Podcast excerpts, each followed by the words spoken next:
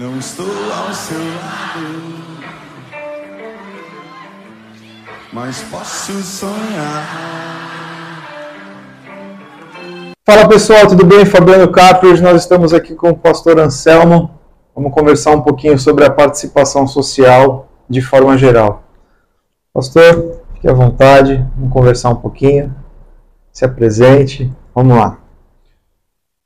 Meu nome é Anselmo, eh, sou contabilista de profissão, aposentado e exerço a função de pastor numa igreja evangélica Projeto de Deus na Zona Noroeste.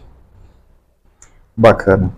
Pastor, vamos falar um pouquinho sobre participação social de forma geral. Qual a importância das pessoas participarem das organizações é, na sociedade, de forma geral? Um sindicato, uma associação, a igreja? Qual a importância das pessoas participarem dessa organização da sociedade? Não ser dominada por tiranos, ter plena consciência dos seus direitos e deveres e ajudar a desenvolver uma sociedade melhor cada um no seu nicho, cada um no, na sua profissão. Se todos estiverem nesse mesmo ideal, eu acredito que teremos uma, uma nação, um país melhor e melhor administrado, porque quem estiver no comando saberá que tem pessoas capacitadas e preparadas para cobrá-los. Verdade. Pastor, qual é o impacto de não participar da escolha? Um dos grandes prejuízos de não participar da escolha é não poder cobrar, não ter o direito moral de cobrar, né? A pessoa não está nem aí, aí na hora que dói no calo ela vai querer cobrar e não fez parte disso. E o outro é participar da evolução dessa sociedade, deste país, ou deste segmento da sociedade, quando você vai lá e participa diretamente do processo. Acho extremamente importante você participar deste processo. Bacana. Fala um pouquinho do Conselho Tutelar, é, que é uma eleição eletiva. Ele tem um processo um pouquinho diferente, né? Você tem que entregar uma documentação que comprove que você atue ou trabalhe com criança até dois anos, depois tem uma prova, né? E é uma eleição eletiva. Qual o seu ponto de vista dessa eleição do Conselho Tutelar ser uma eleição eletiva? Primeiro, eu não sabia da seriedade assim nesse ponto da, da escolha dos, dos candidatos. Porque eu achava que era só a pessoa chegar lá e dizer, eu gosto de trabalhar com criança e tô dentro. Tô dentro, vou me sujeitar ao voto, se eu ganhar o voto da galera, de repente é popular no bairro dele, etc. Tá, tá eleito, você conselheiro tutelar e pronto.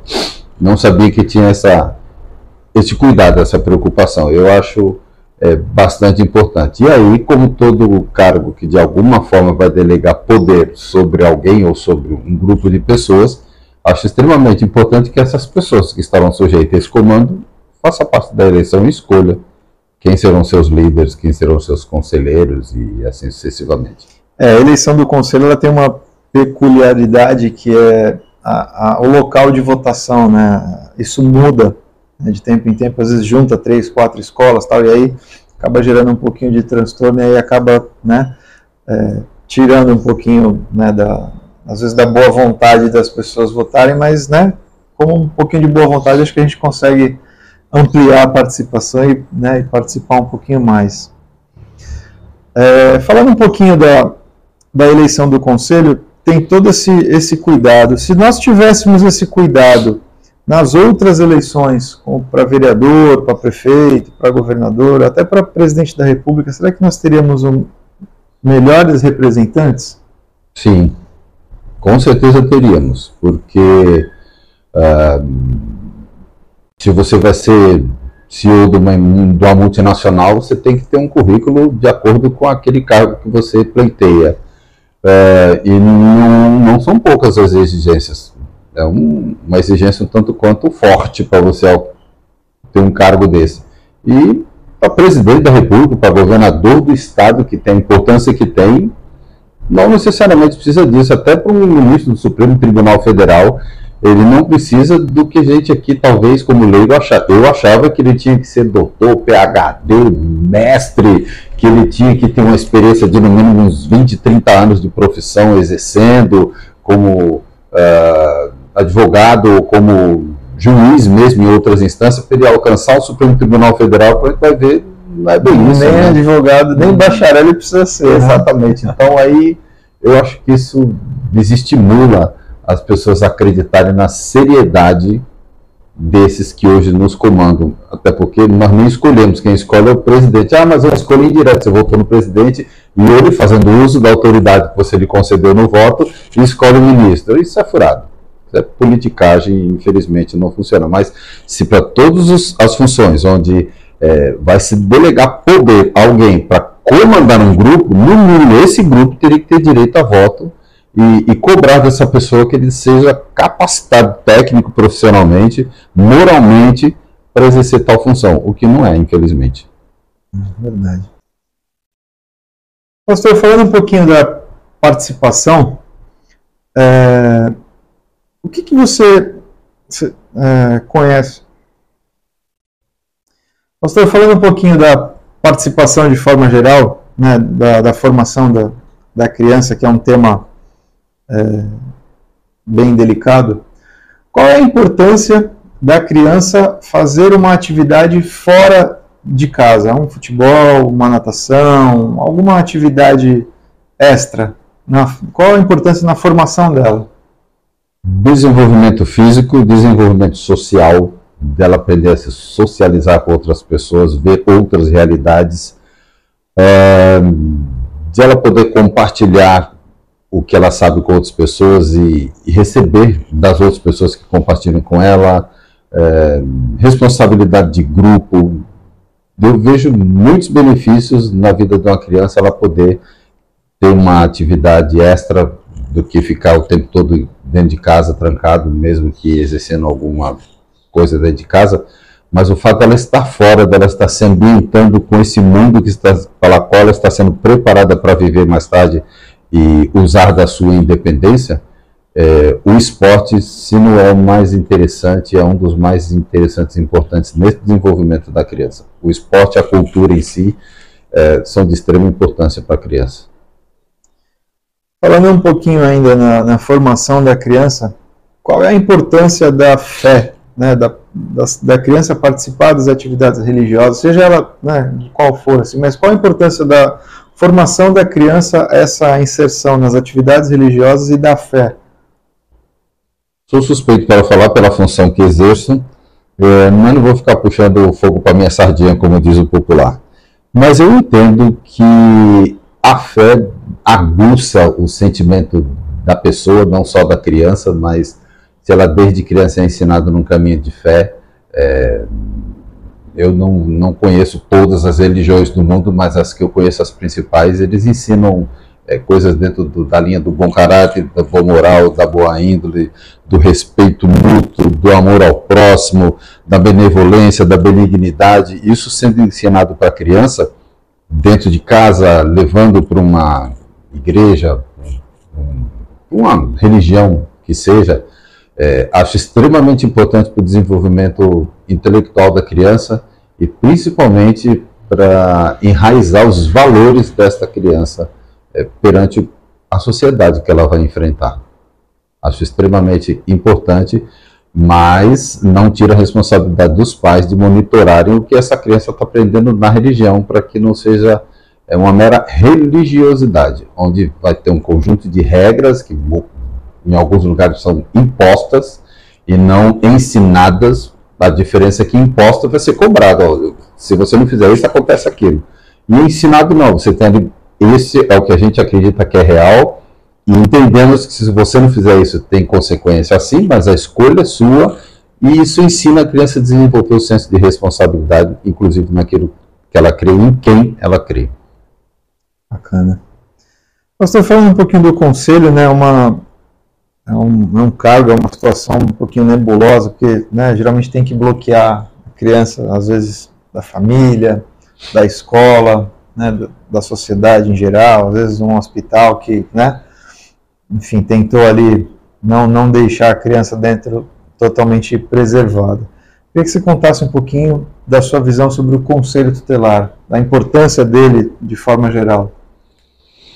Confesso que a minha consciência de conselho tutelar é recente, porque eu sou um dos que não sabia da existência do Conselho Tutelar, como é que funcionava, é, se é eleito, se não é eleito, porque eu vejo que não é dada a devida importância em termos de divulgação é, e de passar para a comunidade em si que existe o Conselho Tutelar, como é que funciona, a importância disso, etc. E tal. Então era um dos milhares aí que não fazia nem ideia. Sabia que existia, mas nunca me interessei, nunca me foi despertado o interesse em saber como funcionava. Até que tive um problema próximo de uma criança que ou foi ensinado errado ou entendeu errado o que a professora disse, e ela chegou em casa botando patente para cima da mãe, de que ela tinha uns direitos lá que a mãe não podia fazer determinadas coisas com ela, porque senão ela ia entregar para o conselho tutelar ou chamar a polícia.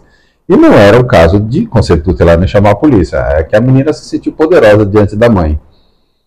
E a mãe falou para mim, e agora, o que, que eu faço? E aí, na época, eu conhecia, não pelo conselho tutelar em si, mas por para é, convivermos no, meio, meio, no mesmo meio religioso, um membro do conselho tutelar, já falecido, Daniel Lemos, liguei para ele e falei, rapaz, estou com uma situação assim, assim, assim, assim, como é que resolve? Pô, vai lá com a mãe e com a criança no conselho tutelar, que é ali na, na Rua Bahia, no Gonzaga, e que a gente conversa com ela. Eu não fazia ideia do que ele ia fazer, porque eu não sabia como funcionava o conselho tutelar. Ele abriu os livros lá, as leis, os códigos, explicou tudo para a criança com muita calma, muita simplicidade, com aquele mesmo sorrisão largo de sempre. Primeiro ele ensinou os direitos da criança. A criança, eu fiquei pensando, essa menina vai sair daqui mais fortalecida ainda, ele só jogou os direitos dela e falou, então, esses são seus direitos. Agora, existem os direitos, existem os deveres. Você também precisa saber, e aí ele explicou como é que uma criança deve enxergar uma criação, quais são os direitos da mãe e do pai, etc. Tal. E aí botou a criança no seu devido lugar, sem grosseria, sem maus tratos, sem cara feia, na, na, maior didática, que eu confesso que eu não tenho, ele teve, e a criança saiu de lá com os olhos do pecado, tipo assim, eu acho que eu me lasquei, porque eu achei que, que, eu tinha um poder que eu não tenho. Então ele corrigiu ali a criança, a mãe também, em algumas coisas, e dali para frente não ouvi mais reclamação daquela mãe a respeito da criança nesse sentido, e foi uma intervenção direta de um conselheiro que eu vi na prática como é que funcionava aquilo. E aquilo sim aí passou a me chamar mais em, é, atenção a importância do conselho tutelar. E eu exerço é, um trabalho voluntariado de é, auxílio e amparo, acolhimento a pessoas que intentam contra a própria vida, que tentam o suicídio. E não é incomum é, atender muitos adolescentes, crianças desesperadas, querendo dar cabo da própria vida por causa de maus tratos, por imposições de avós, é, de, de, tios, de, de, alguns que são têm, exercem essa responsabilidade sobre essas crianças. E eu vejo que elas não têm para quem recorrer. E aí eu pergunto, você estuda? Eu estudo. Então, procure o seu professor, sua professora, alguém que você confie, e pede para acionar o conselho tutelar. Na confiança, eu, de que essa criança vai encontrar um, entre aspas, um Daniel Lemos lá com toda respaldo, a solidariedade, né? um respaldo que vai dizer, ó, vem cá, você tem proteção, você tem quem olhe por você. Eu acho isso extremamente importante. Se a criança sabe disso, ela sabe que tem para quem recorrer. E os pais também sabem que, tipo assim, não vou poder fazer o que eu estou pensando, porque se alguém acionar o conselho tutelar, eles têm autoridade, autonomia e poder para me arrumar para a cabeça se eu fizer isso aqui. Se isso se tornar uma consciência coletiva, eu acredito que a convivência entre pais e filhos, independente de quem é que está sendo rebelde, quem é que não está sendo, é, vai ficar melhor pautado, melhor corrigível até. Bacana. Eu queria, entrando na, na fase final, eu queria que você deixasse uma mensagem aí para todo mundo que está acompanhando a gente, para uma mensagem de reflexão né, para o pessoal aí que ouviu aí um pouquinho do nosso bate-papo. Estamos aqui falando de conselho tutelar, que o objetivo principal são as crianças, os adolescentes, uh, mas isso deve ser interessante para a vida toda e para toda a sociedade. É, ter meios de proteção para uma melhor convivência, de nós nos respeitarmos, de eu te reconhecer como superior a mim, se, se for o caso eu tiver que reconhecer, te reconhecer como superior. Sinto falta dos mais antigos que nos ensinavam que qualquer um mais velho do que nós a gente chamava de senhor, dizia bom dia, boa tarde, boa noite. Eu experimentei passar por um grupo de jovenzinhas, devia ser uns 12, a faixa de idade entre 12 e 16 anos, e disse boa noite. Tinha uma galera, eu cumprimentei, né? Boa noite. Duas responderam e a maioria ignora. Não tem mais esse costume, é, alguns valores foram sendo degradados e parecendo não ter importância. É, desde quando antigamente delegavam a função de educação dos filhos para a escola, e eu entendo que escola ensina, que educa é pai e mãe, Sim. É, quando isso começou a ser confundido, a educação começou a ser terceirizada para a escola, já não só agora, mas desde a época em que acreditava-se que quem ia educar a criança era matéria de educação moral e cívica nas escolas, e os pais se sentiam menos responsáveis. Não, nós vamos ensinar direitos civis, como é que ele vive civicamente no meio da galera. Mas quem vai ensinar valores morais mesmo é o pai e a mãe. E também com a correria de pai trabalha, mãe trabalha, tio trabalha, avô trabalha, não tem com quem deixar, deixa na escola. Aí não tem como. Alguém vai ter que educar essa criança, tem que ser a escola, por exemplo. Então se torna necessário que todo mundo esteja rumando para o mesmo destino. A valorização do ser humano, o respeito mútuo e eu respeitar o direito do outro, outro respeitar o meu. Nós passamos recentemente por esse, essa convulsão política em que o Brasil ficou bem rachado entre uma parte e outra e acaba se mostrando o quão desrespeitoso é a convivência.